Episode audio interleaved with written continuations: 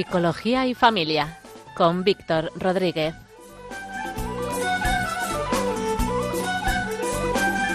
Buenas tardes a todos los oyentes de Radio María. Bienvenidos de nuevo al programa de Psicología y Familia. Les habla Víctor Rodríguez, neuropsicólogo, y el tema del programa de hoy es cómo afrontar la discapacidad de un hijo. Para ello hoy tendremos un invitado especial con nosotros, Francisco Rodríguez Santos. Paco, bienvenido. Muchas gracias, Víctor. Nada, un placer. Sobre todo gracias por, por ayudarnos a pues eso, a explicar a las familias pues todo esto de la discapacidad que muchas veces pues no se entiende, es difícil y bueno, pues a ver si arrojamos un poquito de luz. Paco es psicólogo, especialista en neuropsicología y máster en valoración de la discapacidad.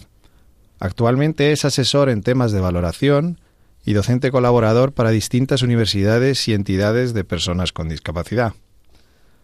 La discapacidad, según la Real Academia Española, es la situación de la persona que por sus condiciones físicas, sensoriales, intelectuales o mentales duraderas, encuentra dificultades para su participación e inclusión social. El concepto de discapacidad, según la OMS, la Organización Mundial de la Salud, incluye distintos elementos. Por un lado, deficiencias, que serían problemas en las funciones o en las estructuras corporales o mentales, limitaciones de la actividad, dificultades para realizar actividades en la vida diaria, y restricciones de la participación, tales como relaciones sociales, en la escuela, para buscar empleo, etc. Según datos de la OMS, se calcula que 1.300 millones de personas a nivel mundial, es decir, una de cada seis, sufren una discapacidad importante. En España se contabilizan alrededor de 4 millones, el 9% de la población, y las cifras en la infancia de menores de 15 años alcanzan el número de 170.000. Es importante aclarar que la discapacidad es una experiencia humana universal. Todos en algún momento hemos tenido o tendremos una discapacidad. Por ejemplo, si nos fracturamos una pierna y no podremos caminar durante un tiempo, o cuando nos hagamos mayores con las limitaciones que pueden suponer para las actividades de la vida diaria. En el programa de hoy pretendemos explorar un poco este tema para poder entender mejor todo lo que conlleva tener un hijo con discapacidad y cómo afrontar esta situación, también a la luz de la fe. Comenzamos.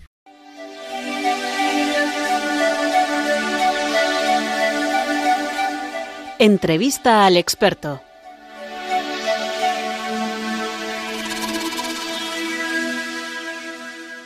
Para esta entrevista tenemos eh, aquí con nosotros a Paco Rodríguez, eh, Paco, ¿es correcto decir que alguien con discapacidad es minusválido? Bueno, el, término minusválido en realidad nunca la OMS lo ha, planteado. En España fue como una, manera de suavizar el término de invalidez, ¿no? Eh, o, incapaz de trabajar, un poco los términos que se utilizaban. La OMS siempre ha hablado de handicap y la traducción, la traducción real es limitación, barrera, dificultades que puede tener una persona para sus actividades de la vida diaria, que es como en este momento se ha quedado en la propia definición de la OMS. Y, mm, y Paco, ¿qué tipos de discapacidades son las más frecuentes que podemos encontrar en niños? En niños, voy a hablar por debajo de 15 años, estarían sobre todo dificultades de aprendizaje. Dificultades no, no solamente para aprendizaje escolar, sino aprendizaje eh, para ir independientemente por el, por el entorno, para tomar decisiones, para adquirir diferentes tipos de hábitos básicos, ¿no? Y la comunicación, la interacción, la comunicación, el lenguaje. Después estarían las relaciones interpersonales eh, o la movilidad, problemas para, para, eh, para caminar, para utilizar las manos. Y esto suele ocurrir como consecuencia de trastornos del desarrollo neuropsicológico discapacidad intelectual, autismo, también parálisis cerebral, eh, pero también dentro de estas dificultades eh, aparecerían eh, trastornos como el déficit de atención, con hiperactividad, dificultades específicas del lenguaje, la dislexia, entre otros. finalmente estarían las dificultades para la visión y la audición, que también hay un número importante en la población. Claro, entonces es como un rango muy amplio, está desde unas, digamos, limitaciones más leves, como puede ser a lo mejor, pues, no sé, pues una dislexia y luego hay limitaciones ya como más graves en ese rango. Claro, el ámbito, el ámbito es muy amplio, muy amplio. Claro. Oye, y cuando, claro, cuando los padres reciben un diagnóstico de un hijo con discapacidad, eh, imagino que pasan por distintas etapas de, eh, hasta que llegan a la aceptación pues de, de, las limitaciones de su hijo. ¿Qué etapas serían? ¿O cómo es un poco, tú que has trabajado con esto, con los padres, cómo es un poco el proceso que siguen? Claro, las expectativas que tienen los padres, que tenemos todos los padres cuando tenemos un hijo, es que va a venir bien, que no va a tener dificultades y, se van a encontrar con que su hijo tiene problemas. En principio es un shock, un shock, una incredulidad. No puede ser, se habrán equivocado, van a repetir las pruebas, eh, probablemente no sea tan exagerado como dicen, etcétera. Esto puede llegar un, llevar a una situación de, de confusión. Entonces, esta etapa es muy importante que los profesionales tengan un apoyo, eh, den un apoyo inicial a las familias, le digan exactamente eh, qué es lo que le pasa, un poco la previsión, sin entrar en demasiados detalles, pero sí que les ayude a la segunda etapa, que sería eh, cómo, cómo van a enfocar esto desde el punto de vista emocional. Esta reacción emocional de esta segunda etapa puede llevar a sensación de culpa, de tristeza, de, de, o de vergüenza incluso. Hay padres eh, que yo he visto que se avergüenzan por tener un hijo con una, una, discapacidad muy visible y puede llevar también a sensaciones de culpabilidad por, porque se avergüencen, ¿no? Estas respuestas son normales, son adaptativas y tampoco hay que eh, sentirse mal por experimentarlas. La siguiente sería ya la búsqueda de información, recursos, apoyos que, que ayuden a, paliar las dificultades que tienen sus hijos eh, o mejorar o hacer más eficaz los aprendizajes. Entonces empiezan a buscar escuelas infantiles, eh, empiezan a buscar terapias en atención temprana, especialistas, etcétera. Esto es muy importante, esta, esta etapa de búsqueda de información, de recursos, que ayude a ajustar expectativas y también a planificar qué es lo que se va a hacer. Entonces, es el momento de sentarse, eh, el momento en que se pasa a la siguiente, que es de adaptación, de normalidad, donde están recibiendo ya eh, los apoyos, se van enfrentando los diferentes desafíos, el niño va creciendo, van apareciendo diferentes tipos de también de necesidades. Eh, en, ese, en esa fase, en esta etapa, se pasaría ya a una, una necesidad de defender los derechos de su propio hijo.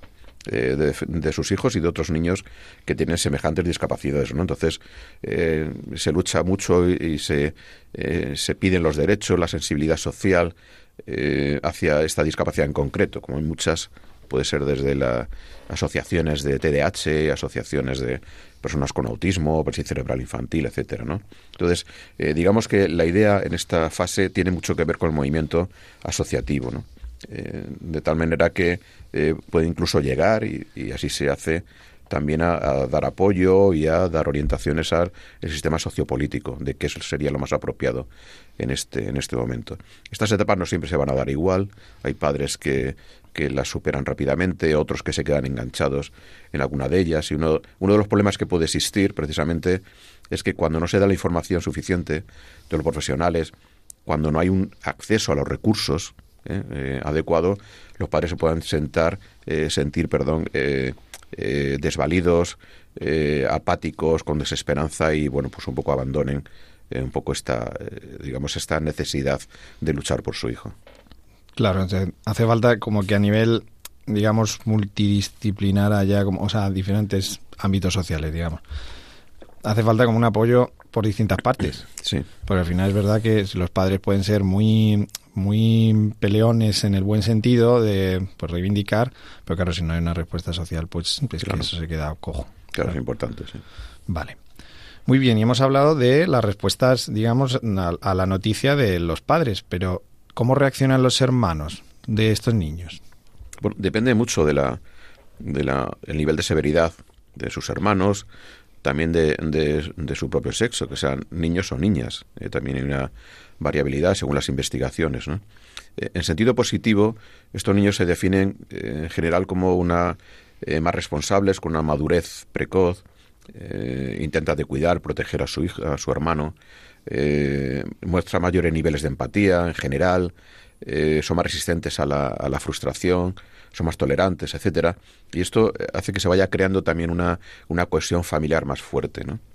Eh, desde el punto de vista negativo también se han manifestado eh, algunos, algunos datos, o hay algunos datos que hablan de que precisamente esta madurez precoz, esta responsabilidad, a veces puede provocar un estrés por el cuidado de sus hermanos y llevar una sensación de sentimientos distintos, ambivalentes. Por un lado quieres mucho a tu hermano, pero por otro puedes llegar a estar harto ya de tener que estar cuidando de él, eh, o, por, o también sentirse eh, que tus padres te dan de lado porque están todo el día con tu hermano, llevándole a terapia, cuidándole, con problemas de salud, etcétera. Entonces, eh, diferentes estudios hablan también de mayor incidencia de ansiedad, de depresión o problemas de comportamiento en los hermanos, que es una, una reacción normal, digamos así, adaptativa pues una situación que puede tener de conflicto y el estrés que produce tener un hermano con una discapacidad. Claro, también o sea, eso es, algo que también pues, los psicólogos vemos con frecuencia, que, que, como que la familia gira en torno pues, al hermano que muestra más debilidad, pues el pobre, pues el pequeño que pues está enfermo de algún tipo. Y entonces, claro, los mayores como que se da por hecho que están bien porque están sanos o porque no tienen ningún, ningún tipo de dificultad y claro, ahí es donde muchas veces pues son abandonados un poco, o sea, digamos, se sienten abandonados por a nivel de eso, pues de autoestima o de total. Muy bien. Em, oye Paco, y otra pregunta. Eh, claro, los padres, en una de las reacciones emocionales que tienen o una de las cosas que les acompaña durante todo este proceso es el miedo porque, oye, pues el miedo al futuro, el miedo a, que lo pasen mal los hijos. Entonces, eh, ¿tú cuáles crees que son los mayores miedos que tienen que enfrentar estos padres? Pues van, van cambiando. Al principio, cuando se les informa, les informamos que su hijo tiene una discapacidad, sobre todo en, el momento del nacimiento, muy cercano al nacimiento, eh, pues empiezan a sentir si ellos han podido hacer algo para provocar que su hijo tenga esas dificultades. Entonces, aquí es una situación de conflicto porque pueden empezar a echarse las culpas. Claro, es que tú bebiste cerveza, tú estás medicado, eh, o se parece a tu tía Flora que también tiene esta discapacidad, o que no sé cuándo. Entonces, es un momento también eh, muy conflictivo en el que empiezan a echarse quizá las culpas o autoculpabilizándose yo no tenía que haber hecho esto, quizá aquella situación de estrés, trabajé demasiado durante la gestación, etcétera, ¿no? Y luego eh, tiene miedo a que no se cumplan sus expectativas. Es decir, eh, pueden no creer que sea para tanto. Entonces, en las propias entrevistas, cuando hace la devolución de la discapacidad, eh, un niño con muchas dificultades, por ejemplo, te dice, bueno, pero llegará a hablar, o, o llegará a terminar el bachiller, o ir a la universidad. Entonces, se plantean unas expectativas a muy largo plazo, a veces que son poco realistas, y en otras que hay que ir viendo, ¿no? Entonces, aquí los profesionales también tenemos un papel importante para ayudarles, para guiarles en esta en esta en esta fase, ¿no? Eh, pueden llegar a sentirse culpables pensando que deberían hacer más cosas, eh, que, que, que, hay una, una, investigación, que hay un estudio. Eh, algunos, por ejemplo, entran en ensayos clínicos con, con la esperanza de que esto mejore, ¿no? y es, el momento en que los padres tienen el riesgo de caer en pues en terapias con poca evidencia, de, bueno, charlatanes eh, que te ofrecen que a tu hijo le van a curar con no sé qué cosas, con no sé qué terapia, ¿no? Entonces, eh, pueden ir a donde sea eh, por conseguir que su hijo tenga, tenga esta curación. Entonces, es un momento de riesgo porque aquí la mayor parte de las veces lo que van a hacer es perder dinero y tiempo que podían dedicarlo a otras, a otras cosas, ¿no? Eh, por ejemplo, a jugar con su hijo, salir al parque, que se relacione con otros niños, que, que otro tipo de, de situaciones, que tengan bienestar y una normalidad, ¿no? Eh, cuando van siendo más mayores, el miedo sobre todo es el futuro. Eh, esto suele ocurrirse, ocurre en torno a 13, 14, 15 años, también cuando pasan de etapas educativas o en el momento donde estén, ¿qué va a de, qué va a ser de mi hijo? Eh, en los casos, cuando yo falte, ¿quién va a cuidar a mi hijo? ¿Va a ser un hermano que se va a encargar? ¿Va a ser una fundación? Hay fundaciones que, pueden tomar la tutela eh, de estas personas cuando son mayores, sus padres ya faltan o, no pueden hacerse cargo de ellos. Entonces, uno va cambiando, va cambiando. El hecho es que durante toda la vida va a haber situaciones donde los padres van a estar preocupados por, por el futuro de su hijo. Bien, y oye Paco, tú has estado trabajando más de 30 años en discapacidad intelectual, autismo, eh, personas con limitaciones motoras también. Eh, a lo largo de estos años, ¿tú dirías que la sociedad está más concienciada sobre la discapacidad que antes? Hay diferentes niveles de concienciación. Uno sería el que tiene que ver con la, información, la, participación social. Entonces, no cabe duda de que se ha mejorado en, el trato a las personas con discapacidad. Son más visibles, están en otros entornos habituales, social, laboral, cultural, etcétera, y nos vamos acostumbrando, nos hemos ido acostumbrando a que estén con nosotros. Antes, pues estaban en instituciones cerradas, eh, estaban en colegios de educación especial siempre y no los veíamos en los, en los coles ordinarios, etcétera, ¿no? Y es una cosa mayor visibilidad, mayor aceptación. Pero el siguiente tiene que ver con el ámbito personal, es decir, a ti te...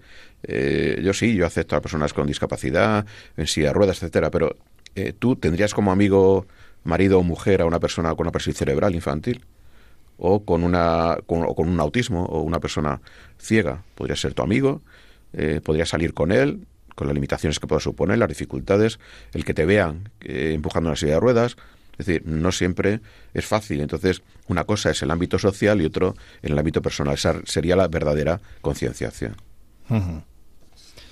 Y claro, mm, esto también nos lleva a otra pregunta, porque que, fíjate, es verdad que, eh, que, en esta época, que como que la sociedad mm, transmite, oye, pues se predica mucho la inclusión, la diversidad, eh, pues como que aparece muchas veces la paradoja de que las personas con la discapacidad, con una, con una discapacidad en cualquier grado, parecen ser como un objetivo de eh, ciertas políticas como el aborto o la eutanasia. Porque sí que es verdad que eh, en el embarazo, yo recuerdo, en el embarazo de, en, los dos, pero el embarazo de mi hija mayor, eh, como que los médicos le dan mucha importancia a eh, que hiciéramos las pruebas de pruebas, o sea, pruebas, digamos, para detectar síndrome de Down y pero como todo el rato de mm, transmitiéndonos que ellos que aunque nos digan probabilidades de pues que siempre hay una probabilidad como protegiéndose porque al final es como que buscan eh, buscar una discapacidad, pues digamos, esto ya puede ser una lectura de, pues para quitárselos de en medio o que, que parece que sí. Entonces, ¿cómo que se da esto? De, por un lado, eh, somos muy inclusivos, pero por otro lado, eh, tanto como antes de que nazcan como cuando ya son mayores, eh, buscamos un poco eliminarlos. Sí. A ver, aquí hay diferentes, diferentes temas. Uno tendría que ver con cómo asumimos, con la pregunta anterior, cómo asumimos a una persona con discapacidad. ¿no? En, el tercer mundo o en las sociedades primitivas, una persona con discapacidad, pues aparece, por ejemplo, en la, Biblia, ¿no? El, ciego de la piscina de Siloé, el, eh, una persona con, con, problemas motores muy graves que tienen que llevar en camilla, etcétera, son personas que o alguien les ayuda o se mueren directamente, ¿no? Entonces, digamos que el grupo social en general eh, apoya, eh, ayuda a su familiar o, o a su familiar, al vecino, y pues le dan de comer, le cuidan, le trasladan, etcétera. En las sociedades opulentas, esto eh, lo que va a ocurrir es que eh, hay una, una, cultura que llama el Papa Francisco la cultura del descarte. El descarte, es decir, todos aquellos que no producen y no consumen, es decir, no trabajan, no, no generan riqueza, ¿eh? O no consumen y por tanto no generan riqueza, es decir, va todo alrededor del dinero, pues estas personas pues son descartadas, son ignoradas, son eh, ninguneadas, ¿no? Entonces, digamos que, puede llevar incluso a negar sus vidas, es decir, el derecho a vivir, ¿no? El caso más doloroso tiene que ver con los abortos, ¿no? Aquí la, eh, que, a veces ocurre y que hablaremos un poco de esto, ¿no? Pero eh, la, la, Fundación Jérôme Lejeune de Estados Unidos habla de que el 100% de los niños con síndrome de Down son abortados. En España estamos en el 90%. En Islandia está el 98%, pero vamos al 100%. Esto es una, una situación que es eh, tremenda. Yo que he trabajado con personas con síndrome de Down, desde niños a personas adultas con 40, 50, 60 años, eh, son personas que puedes llevar una pueden llevar una vida perfectamente, perfectamente normal dentro de sus dificultades y ser una vida una vida plena, ¿no? una vida feliz. Sin embargo, bueno, pues eh, nos estamos encontrando con esta realidad. Eh, muchos hablan, a partir de lo que has dicho, estos marcadores tempranos en el embarazo, de que pudiera haber una discapacidad posterior, una enfermedad posterior, hacer un diagnóstico precoz, ¿no? Esto está muy bien, porque ayuda a, cuando nazca el niño, sabemos que tenemos que hacer tal cosa lo antes posible, ¿no?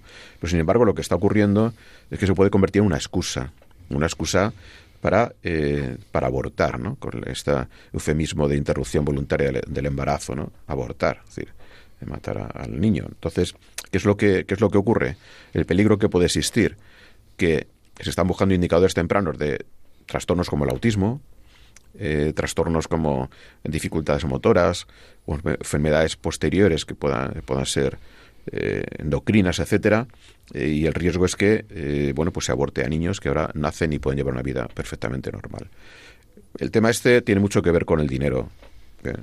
Los, los médicos, esto viene una corriente, sobre todo en, ámbitos anglosajones, lo que quieren es curarse en salud y que luego que a un médico no se le pase un posible trastorno y los, y los eh, padres le crujan eh, desde el punto de vista económico.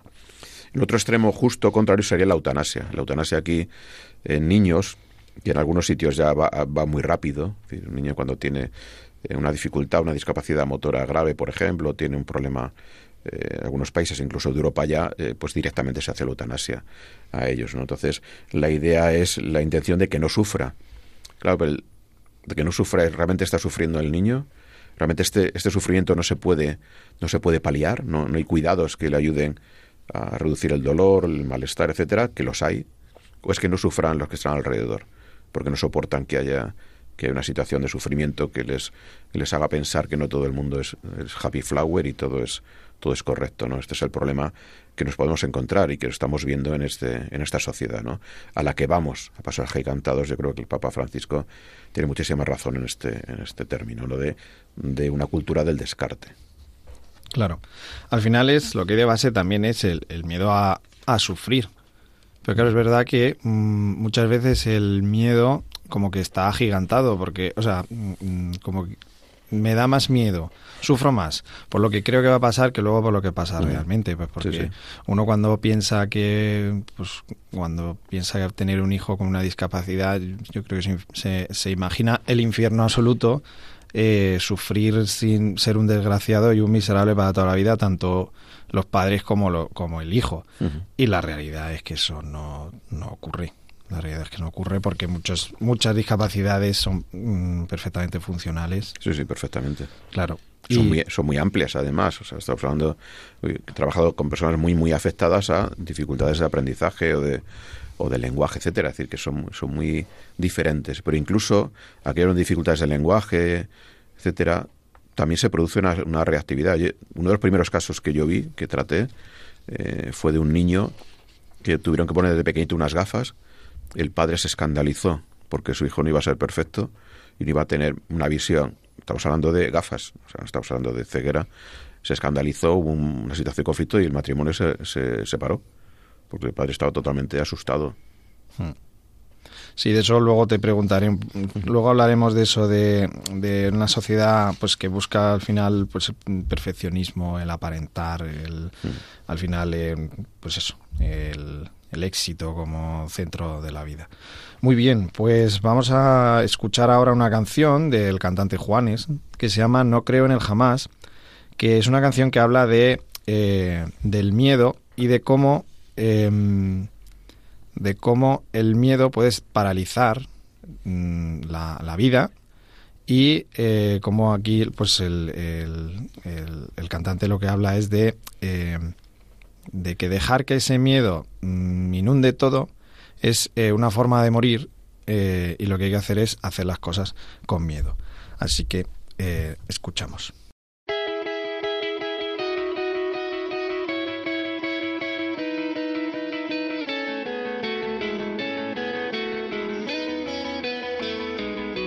Cuando la vida me da golpes y me manda para el suelo es cuando yo más siento que tengo que levantarme, que dar la cara al miedo.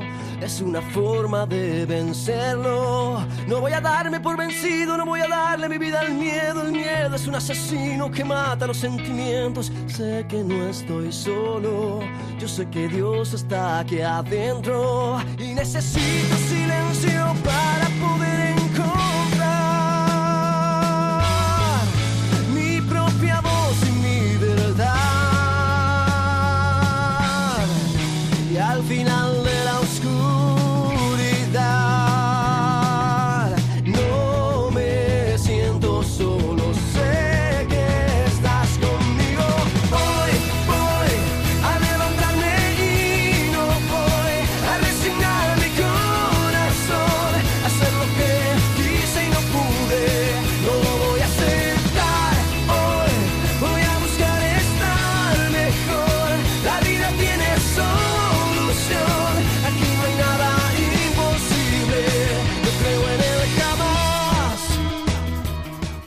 Para los oyentes que se acaban de incorporar a este programa de Psicología y Familia, estamos hablando de cómo afrontar la discapacidad de un hijo.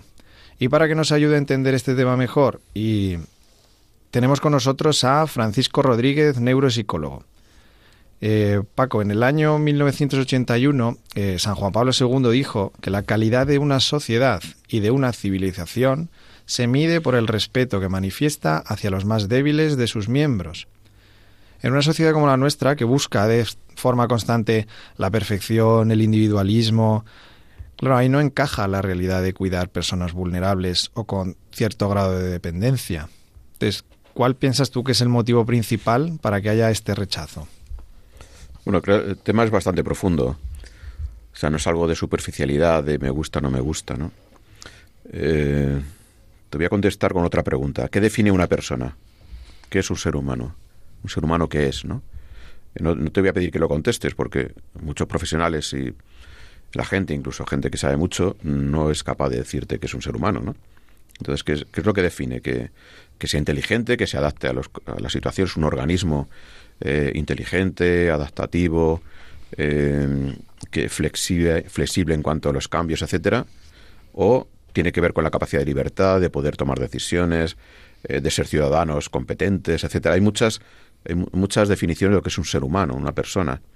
Un niño que tiene una grave discapacidad intelectual, que no se relaciona, tiene un nivel de conciencia bajo, que está dormido si no se le estimula, que, no, que no interactúa con nosotros, que, puede tener problemas de salud, etcétera, que tiene una sonda para poder comer o que tiene malformaciones físicas, eh, ¿es un ser humano o no es un ser humano? Esta pregunta me la he hecho muchas veces y si la respuesta es que sí, quiere decir que la inteligencia no define un ser humano, su belleza, las capacidades que pueda tener, la salud, el prestigio, el dinero, todos estos conceptos no tienen valor definitorio, ¿no? Entonces, claro, cuando nos adentramos en esto, definitiva, si esto no son atributos eh, correctos o definitorios, ¿qué es, un ser, qué es, es ser un ser humano? Entonces yo, yo creo que un ser humano es una criatura de Dios. Una criatura de Dios quiere decir que tiene una dignidad de haber sido creado con una misión. Y esta definición va a trascender cualquier tipo de atributo de los que hemos hablado anteriormente. ¿no? Entonces, en este sentido, yo que he trabajado con personas muy, muy gravemente afectadas, el propio Andrea Fololik, que es un es un pedagogo que se dedica a personas y a niños con dificultades muy, muy importantes, habla de que las relaciones que se establecen con estas personas son eh, relaciones de tipo eh, trascendente. Es decir, que lo que te da una persona y tu relación con esta persona está libre de temas como la belleza, la salud, la, empatía, etcétera. Tiene que ver básicamente con recibir, recibir claramente eh, una, una relación que trasciende y que tiene que ver con lo espiritual. ¿no? He hablado de esta misión de, dentro del plan de Dios y muchos padres eh, van a decir que reciben más de sus hijos con discapacidad de, del amor que reciben de estos hijos que el amor que ellos puedan darles. ¿no? Entonces, esta, a pesar de las dificultades, noches sin dormir, terapias, estrés, eh, problemas de comportamiento que puedan tener, eh, necesidades de salud, etcétera, muchos padres experimentan, te van a decir que experimentan un amor que es sincero. Es un amor que es sin condiciones, que es un, que es un amor que, con el que cobra todo sentido. ¿no? Entonces, yo imagino este amor, esta relación, como algo similar a lo que es el amor de Dios, que es sin condiciones. ¿no? Entonces, eh, donde tú aquí no das tanto de lo que recibes, sino que estás recibiendo más de esa persona. ¿no? Claro, yo recuerdo un, una, una frase que decía una madre que dice, mi hija cuando viene de cuando viene de, de, clase, cuando viene de la escuela, dice, entra por la puerta y me dice eh, que me quiere mucho y que me ha echado de menos. Dice, claro, con 21 años, ¿qué hijo hace eso a sus padres? Entonces, claro, ella decía que disfruta mucho, pues de que al final, se, mm, digamos, que se relaciona con un cariño, pues que pues muchos padres, pues ya a partir de los 12 años, como que ya los hijos no dan muy bien. Y, claro, Paco, porque fíjate, em, como que al final también es verdad que nos estamos acostumbrando o, o, como sociedad se fomenta de alguna manera el tratar a los demás por lo que me aportan. Entonces hay una hay una frase terrible que, que, me encuentro a veces, pues que me dicen mis pacientes, o bueno, pues que si no, si si no te aporta, que se aparte. Entonces digo, claro, es que me, como que me explota la cabeza porque digo, entonces eh, cualquier persona que no me aporta nada, o sea, al final es como una utilizar a las personas. Entonces es como estoy contigo por lo que me haces sentir. Entonces si estás mal y me transmites negatividad, me alejo de ti porque eres una persona tóxica. Sí, sí. Entonces al final es eso, una manera de relacionarme con los demás, eh, usar a los demás.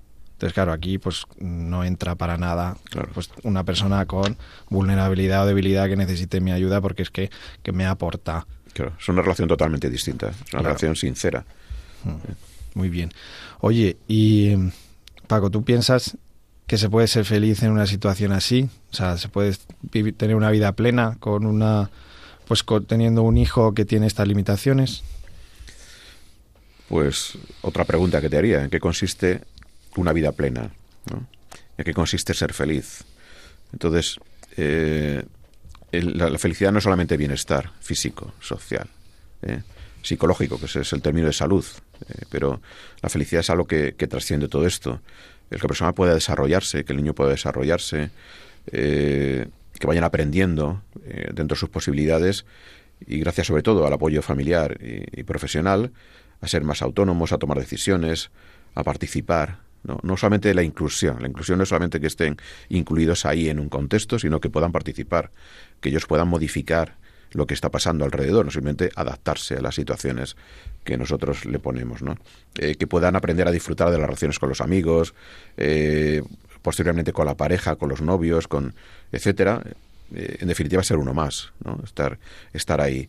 Eso tiene que ver con la plenitud. Los niños que tienen mayores dificultades, pues como digo, hay muchos, un ámbito muy, muy amplio.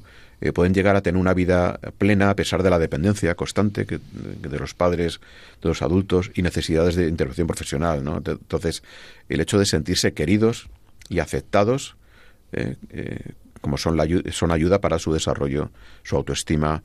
Entonces, este sentimiento que vemos en muchos niños, que tiene que ver con la felicidad, a veces simplemente es que tú le des una sonrisa, o le hagas una caricia, o te acerques a ellos y le des un beso, un abrazo, o simplemente que te acerques a ellos y les hables de una forma cariñosa, hace que se sientan felices, que estén bien. A veces no te pueden entender lo que le estás diciendo, a veces no, no, no, no, no saben muy bien qué, es lo que está ocurriendo, ¿no? Casos más, más complicados, pero, pero sí saben cuando le tratas con cariño, eh, cuando, le, cuando le tratas con amor. Ese, ese tono muscular, ese, ese tono de cogerle, su tono de voz, cómo le mueves, etcétera, tiene mucho que ver con cómo transmites tú el cariño, el amor que puedas tener o sentir por esa persona. Eso les hace feliz, como a todos nosotros, que nos quieran, nos hace felices. Mm. Sobre todo que nos quieran sin, sin condiciones, mm. que al final ese es el punto. Y Paco, una última pregunta. Eh, ¿Cómo podemos ayudar a unos padres de niños con alguna discapacidad o que les han dicho que van a tenerlo? Eh, o sea, ¿qué, ¿qué, les podemos decir Mm, desde aquí? O sea, ¿qué palabra le podemos dar o, qué, o cómo podemos ayudarles? Bueno, yo creo que lo primero de todo sería ponerse en el lugar de ellos. En el lugar que, supone tener un hijo con una dificultad, que puede tener problemas de conducta, que tiene que pasar por un montón de barreras. Algunos padres tienen que, que rebajar su, su, horario de trabajo para poder atender a sus hijos o, o darse de baja o pedir una excedencia durante un tiempo, dedicarse uno al cuidado y otro más a trabajar. Eh, ¿Cómo me sentiría yo si sufro el rechazo de los vecinos porque no quieren poner una rampa para silla de ruedas de mi hijo porque mm, pues es antiestético o puede suponer una obra que no están dispuestos a asumir o eh, que el niño queja, eh, perdón, que el niño grita, los, vecinos se van a quejar porque grita por la noche, porque puede tener un problema, o que te miren tantas veces con lástima de, pobrecito, o, incluso que te digan o, piensen que sea mejor que se hubiera muerto, ¿no? Es un poco... Es decir, esto... El, problema es que, van a tener los padres es que los demás no van a entender cómo se sienten, ¿no? Entonces, eh, puede haber un niño en el, cole que es verdad que tiene problemas de porque se mueve mucho, que, eh, que molesta, etcétera, eh, pueden acosarle, pueden, decir, o no quieren jugar con él si la profesora no lo dice, decir, no, no limitan los cumpleaños. Todas esas situaciones muy dolorosas que tienen que pasar los padres que tienen un hijo con una discapacidad con mucha frecuencia. Entonces, lo primero sería intentar comprenderles. Y lo siguiente tiene que ver con los apoyos. ¿Qué apoyo le vamos a dar? Apoyo profesional, desde luego. Por eso estamos los psicólogos, eh, los médicos, los terapeutas, fisios, etcétera, todo ese tipo de profesionales, logopedas que le, que le pueden ayudar, ¿no? Eh, luego tiene que ver con el apoyo emocional que se le pueda dar, apoyo a estas, familias. Eh, y dentro del apoyo, la necesidad está el apoyo espiritual. Los padres eh, van a preguntarse qué sentido tiene tener un hijo así, es decir, ¿por qué me ha tocado a mí tener un hijo así? Entonces los padres se van a hacer esa pregunta y merecen una respuesta, una respuesta desde el cristianismo la respuesta que les diga cuál es el sentido o para qué es el sentido de lo que está ocurriendo. ¿no? Eh, también desde el punto de vista, hablando de esto, en el, dentro del apoyo de, la comunidad, del grupo parroquial, de los propios presbíteros, de los hermanos en Cristo que puedan tener, del grupo que estén, hemos de animarles y apoyarles para que su hijo también participe dentro de lo que es la vida, vivir, la vida en la fe, en la familia y en la parroquia, eh, los sacramentos, es decir, que no dejen de lado porque no se entere muy bien o porque la, eh, la misa pues se mueva y, hable solo o, no pueda estar quieto, etcétera, animarles y entenderles también. Esos niños tienen derecho a participar también dentro de lo que es una vida espiritual. No, no, solo es eh, social, no solo es cultural, no solamente es laboral, también es espiritual. Es muy importante para ellos y animarles a que, que, no están solos, ¿eh? que, el Señor está con ellos y que su comunidad camina con ellos también. Hmm. Sí, cuantísimas testimonios existen de pues de gente que pues que su familia ha sido tocada por la por la discapacidad eh, en, cualquier nivel y, y, como al final eso pues hace un, un cambio de un cambio de esquema mental de decir oye pues a mí lo digamos se reajusta a mis valores o sea lo más importante antes era pues el reconocimiento el dinero y la comodidad y de repente pues me empiezo a entender que pues es más importante otras cosas y que, y que digamos si yo consigo o sea si yo consigo si se da que yo pueda salir de mí y salir un poco de ese egocentrismo de ofrecerme todo para mí pues al final descubro una felicidad que no, no podía haber descubierto si mi hijo a lo mejor no tendría claro eso eso a veces los, psicólogos también tenemos que que hacernoslo ver. Es decir, hay padres con hijos con discapacidad con problemas que nos dicen que eh, su hijo les ha dado un sentido a su vida. Que, incluso dan gracias porque les ha hecho descubrir una forma de vivir, una forma de, entender el mundo y su propia vida, porque la vida es limitada, es decir, la vida se acaba, verlo de una forma totalmente distinta. los psicólogos pensamos, están ofuscados, claro, esto es para evitar la disonancia cognitiva, para no sufrir no sé cuántos, en vez de pensar, oye, y puede ser verdad, puede ser verdad. Es decir, también los psicólogos trabajamos con personas con dificultades, podríamos trabajar en otros ámbitos, ¿no? Siempre estamos trabajando personas con dificultades, muchas veces, ¿no? Hay recursos humanos, etcétera, pero en general para ayudar a otros, otras personas. Podemos haber elegido ser otra profesión, sin embargo, bueno, pues nos ha llevado la historia por ahí. Entonces, quiero decir que también entenderles y que realmente puede ser así que puede ser así. Entonces ayudarles ahí en ese, en ese, en ese sentido. Tampoco ofuscarse y pensar que todo es maravilloso, eh, que no pasa nada, ¿no? hay unas corrientes que, no, no, mi hijo no tiene una discapacidad, tiene una diversidad eh, eh, funcional, etcétera. Es decir, no, no quites el problema, es no, niegues el problema. El problema está, hay que enfrentarse a ello, pero tampoco te, te va a matar. Y por eso el apoyo de los demás es importante. ¿no? Claro, es al final amortiguarme las cosas porque en el fondo yo pues digo de mí mismo que es que no voy a ser capaz de afrontarlo. Entonces yo mismo me pongo los límites o yo mismo me considero más débil de lo que luego cuando llega el momento pues mm, descubro que soy más fuerte de lo que yo me pensaba. Y luego también es que un hijo con una discapacidad yo pienso que es eh, de repente la debilidad en persona. O sea, tenemos la debilidad en las manos. Entonces, como que al final yo... Eh, yo veo mucho en mi consulta eh, pues esta pose de eh, las debilidades a, escondidas. Entonces tengo que, o sea, al final el escaparate manda.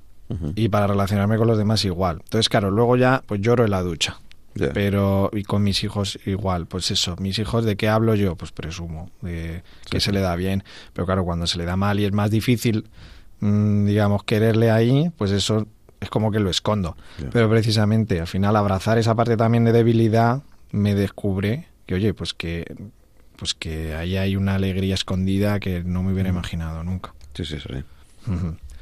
Muy bien. Vamos a escuchar ahora un audio que, que hemos pedido a una familia con eh, que tiene un hijo con, con síndrome de Down y, y nos van a contar un poco su experiencia.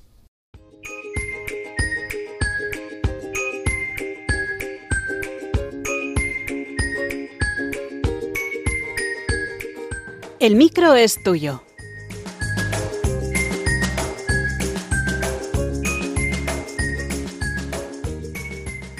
Hola, me llamo Teresa, llevo casa 10 años y tenemos dos hijos. Nuestra experiencia con la discapacidad empieza cuando después de unos años de, de infertilidad en el matrimonio, pues vemos de, de Dios abrirnos a la, a la, adopción y más concretamente eh, una vez que nos ponemos en camino a la adopción especial. Dios nos regaló en ese momento a cada uno individualmente el, el deseo de adoptar un, un, niño con necesidades especiales. Y así llegó nuestro hijo que tiene síndrome de Down y también autismo. Y a través de él su hermana, que es una niña preciosa que no tiene ninguna discapacidad. Al principio sí hubo un miedo natural, ¿no? De quién será, cómo vendrá, qué tendrá.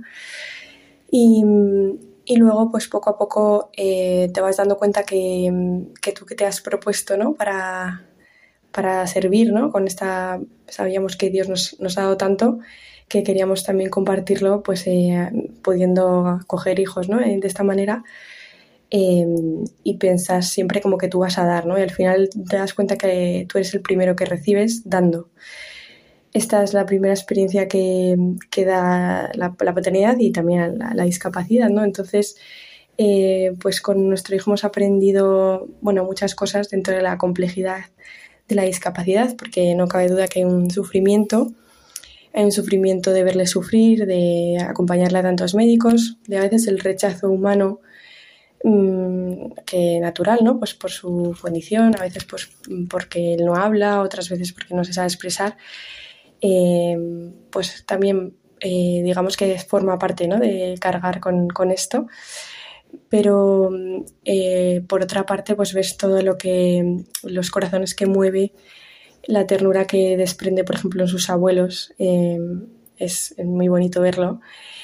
Y de todas las personas también que se van encontrando, ¿no? Porque al final lo que vemos es que es un regalo muy grande que Dios nos ha hecho el poder eh, nos acerca a ver la vida mirando más al cielo, ¿no? Que, esa es nuestra meta como padres, que puedan llegar a la vida eterna. Y él, pues con su inocencia, con no guardarte nunca rencor, con su sonrisa al final del día cuando le arropas, que eso vale mmm, la pena verlo, o sea, que merece ¿no? el día solo por ver eso. Y también pues con compartir el sufrimiento con Cristo. Él, cuando ve un crucifijo, pues mmm, parece que reza ¿no? con él o que habla con él, porque en el fondo está un poco crucificado también, ¿no?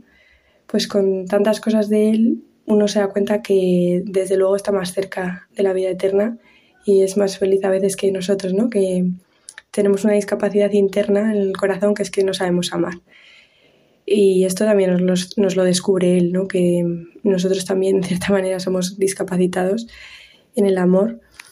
Y lo que nos hace sufrir es no saber amar, no tanto que lo que es de fuera, lo que viene de fuera, lo externo, sino lo, lo interior, ¿no? lo interno, que necesitamos eh, vivir de, del amor de Cristo para poder amar a los demás.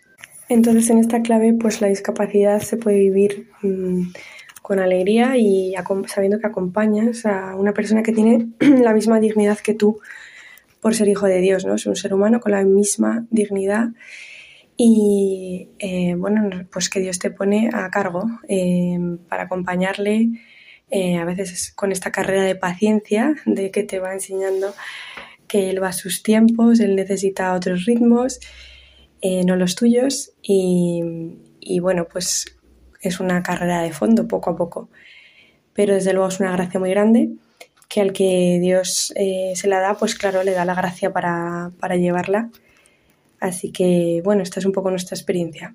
Gracias, hasta pronto.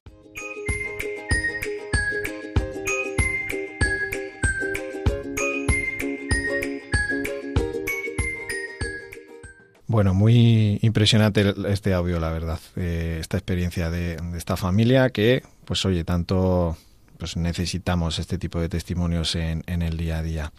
Eh, aquí Paco planteaban una cosa que es, eh, claro, no es lo mismo la adopción y que luego más adelante vas viendo que pues el, niño o la niña pues aparece una discapacidad pues por un problema del desarrollo o lo que sea que entrar en un programa de adopción especial eh, porque, claro, uno busca eh, acoger este, estos niños que, no quiere nadie.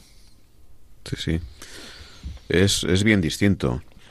Es verdad que cuando los padres, y conozco casos de, de, familias que adoptan un niño eh, y luego se dan cuenta que no, no, era cierto lo que le han contado en el, sitio de referencia, ¿no? en el orfanato, que empieza a tener dificultades, que trasciende ya más allá de, de los problemas para aprender el idioma, etcétera. Eh, los padres también van sufriendo, digamos, esta etapa eh, que hemos comentado anteriormente, primero de un shock, luego un poco hasta que se adaptan o no se adaptan, porque hay situaciones que son tan conflictivas que los padres no, no pueden adaptarse y los niños tampoco, ¿no? Lamentablemente. Pero el otro es ir directamente a buscar eh, un hijo que tiene ya una discapacidad, ¿no? Entonces, aquí es, es importante también de cara, de cara a los psicólogos, ¿no? De cara a cómo ve la sociedad esto. Eh, a veces se ve incluso, aunque sea sorprendente, de manera negativa. Decir, como que los padres están mal de la cabeza y van a buscar de alguna forma pues una redención o querer ser protagonistas eh, para presumir de tener un hijo y qué buenos son. Es decir, a veces la sociedad es así de absolutamente bestial. ¿no? Eh, sin embargo, los casos que yo conozco de personas que van a buscar un hijo con una discapacidad, una hija con una discapacidad, son plenamente conscientes de que esos niños no los adoptaría nadie, probablemente y estarían toda su vida en un orfanato, el orfanato pasaría a una institución, institución a, una residencia de por vida hasta que fallecieran, ¿no? Entonces, eh, esto tiene que haber algo que te lleve a hacer esto. Es decir, eh, sin más no es, si me ocurre ayudar a la sociedad. ¿eh? o como no puedo conseguir los otros porque soy mayor, voy a ver si puedo conseguir un niño con discapacidad. Tiene que haber algo que te lleve a decir, quiero tener un hijo que tenga, al que pueda ayudar, al que pueda darme, al que pueda, al que pueda querer, sabiendo lo que va a suponer, sabiendo el sufrimiento que va a suponer, eh, los problemas, el gasto económico, la falta de ayuda, es decir, tantas veces, la falta de recursos tantas veces, ¿no? Entonces, digamos que eso es, aparte de ser una heroicidad en el sentido, podemos decir, humano, tiene que ver también con qué sentido tú tienes de la vida y para ti qué es lo importante, de todo lo que hemos hablado antes. No, eh, no quiero tener un hijo que sea súper guapísimo, que saque eh, notas que tenga un cociente de 120, etcétera. Quiero tener un, hijo al que pueda querer y, pueda sentir también como eh, que ese amor que, también que Dios me ha dado, porque muchas veces tiene que ver con la experiencia esta del amor de Dios que, que, te ha dado y que te lleva, te impele a poder darlo tú también, ¿no? Hmm. Sí, al final es pues eso, mm, descubrir que, que yo soy feliz dándome, yo no soy feliz mm, recibiendo, digamos así. Muy bien. Vamos a pasar ahora a nuestra siguiente sección de Creciendo con Ocio eh, para hablar de una película muy interesante.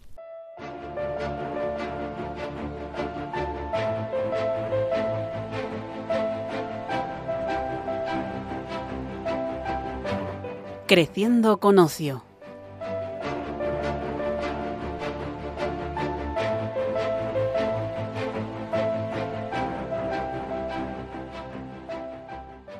Bueno, la película que vamos a comentar en esta sección es Campeones, del año 2018, del director Javier Fesser. Eh, Campeones trata de Marco, un entrenador profesional de baloncesto, se encuentra un día en medio de una crisis personal entrenando a un equipo compuesto por personas con discapacidad intelectual. Lo que comienza como un problema se acaba convirtiendo en una lección de vida. Paco, ¿tú has visto esta película? Sí, sí, la he visto varias veces. sí, es, una, es genial. Eh, porque es verdad que el director incluso decía que, que algunos le decían, pero ¿cómo te vas a atrever a hacer una película con eh, con actores con discapacidad intelectual y entonces pues allá que fue. Em, es una película, para el que no la haya visto, eh, es muy impactante en el sentido de, em, pues eso, trata temas de cómo entendemos como sociedad la discapacidad, ese rechazo que tenemos, ese miedo, ese, em, ¿cómo llamarlo? sí, rechazo un poco fóbico a personas con discapacidad de, uy, que me, cómo pueden eh, eh, incomodarme, digamos así. Y de eso va, es un, eh, el entrenador eh, tiene una, una vida así como que, pues eso, que él busca el éxito y ser un entrenador de un grupo, pues un deportistas de élite y se encuentra por eh, un- circunstancias que no voy a comentar, se encuentra como eh, obligado a eh, pues a, a ser entrenador de un, de un equipo de, de una bueno, de una institución creo que eso de entonces claro él poco a poco va cambiando en la relación con estos chicos va cambiando eh, su mentalidad, va cambiando también lo que hablábamos de su escala de valores. Y hay una escena, sin, sin, sin destriparos mucho, hay una escena que, eh, pues que él está hablando con su novia y, y se plantean tener un hijo y entonces él hace el siguiente comentario. Pero ¿y qué hacemos y qué pasa si el niño viene mal? Porque nosotros ya somos mayores. Y entonces uno de los chicos está detrás escuchándole. Y el chico le responde, dice, yo sé que nadie quiere tener un hijo como yo, pero a mí sí me gustaría tener un padre como tú. Entonces, eh, claro, eso que te pega como un puñetazo, pues al final es, es un poco lo que estamos hablando. Eh, hasta qué punto la discapacidad, eh, jolín, me impide llevar una vida, pues al final feliz y sentirme querido, que es lo que estamos hablando. Entonces hay... Sí. Hombre, la, la película a mí me gusta mucho porque es muy fresca, es muy de, de representar lo que, lo que suele ocurrir, ¿no? Entonces, ah, tú has hablado de, del entrenador eh, que busca el éxito, ¿no? Que busca deportistas de alto rendimiento, de darlo todo, de, digamos, de esforzarse para conseguir, conseguir, ¿no? Y, y descubre a este, este grupo de personas con sus discapacidades, pero con sus dones. Cada uno, el que da la vuelta al balón, eh, la otra que es un, un terremoto, ahí va como, como si fuera una jugadora de, de fútbol americano, eh, el otro que es súper callado, súper tímido. Es decir, pero que tiene cada uno sus, sus valores y sus dones. ¿no? Entonces, él va a descubrir en este grupo tan heterogéneo algo que resulta que tiene que ver con alto rendimiento, pero alto rendimiento como ser humano, como personas. ¿eh? Entonces, yo tampoco quiero hacer spoiler de cómo, de cómo acaba. Es complicado, pero diferentes figuras, diferentes eh, personas que tienen diferentes tipos de problemas, desde visuales, eh, motores, eh, autismo, discapacidad intelectual, cómo se crea un grupo entre ellos, un grupo muy heterogéneo, pero muy cohesionado, que tienen un fin. El fin es pasárselo bien. El fin es disfrutar. El fin es llegar a poder estar juntos y ser felices eh, y ser amigos. Básicamente es lo que, lo que se manifiesta ahí. Entonces, es un tema que no hemos hablado tampoco, que tiene que ver con la amistad, ¿no? Es decir, eh, estas personas a veces le llevamos a sitios donde eh, tienen similares, ¿eh? asociaciones, etcétera, donde salen chicos de, de- de autismo con, con otras personas con autismo, de parálisis cerebral con otras personas con parálisis cerebral, etcétera, ¿no? Entonces se puede llegar a crear una, una amistad, eh, pero no tiene por qué ser un grupo homogéneo. Solo me relaciono con aquellas personas que son iguales que yo, sino con aquellas personas con las que comparto algo más allá de mis limitaciones funcionales, algo más allá de mis dificultades, que es la amistad, con lo que puedo entender o puedo estar callado porque no sé hablar o tengo dificultades para comunicarme, pero está a mi lado y me siento seguro y me siento feliz en esa situación. Entonces, yo creo que la parte también de crear el grupo del, equipo que, va a desarrollarse también son de alto rendimiento en el sentido humano, el sentido de que lo dan todo desde el punto de vista emocional, desde punto de vista eh, sus propias capacidades, desde el punto de vista físico, todo eh, para poder crear este grupo de amistad al fin, ¿no? Bueno, que recomendamos esta película porque eh, es de partirse de risa, también es de llorar, es de emocionarse, es, eh, es muy... La verdad es que es un... eh, Es muy... Es muy recomendable. Muy bien. Bueno, pues Paco, ya mm, nos despedimos eh, porque no tenemos más tiempo, pero bueno, mil gracias por venir, por estar con nosotros. Encantado, encantado. Eh, ha sido un placer y ha sido muy, digamos, muy ilustrador. Eh, digamos, estás invitado a, aquí a nuestro programa cada vez que quieras y seguro que, que contaremos con tu presencia. Muchas gracias. Agradecer también en control de sonido y que sepáis que podéis encontrar los programas en el podcast de Psicología y Familia en www.radiomaria.es y en plataformas eh, digitales.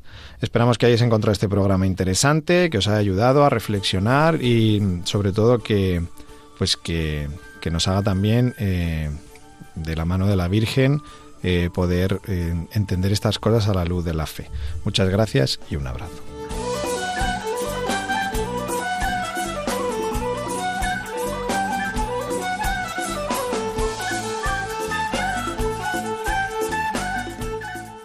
Psicología y Familia con Víctor Rodríguez.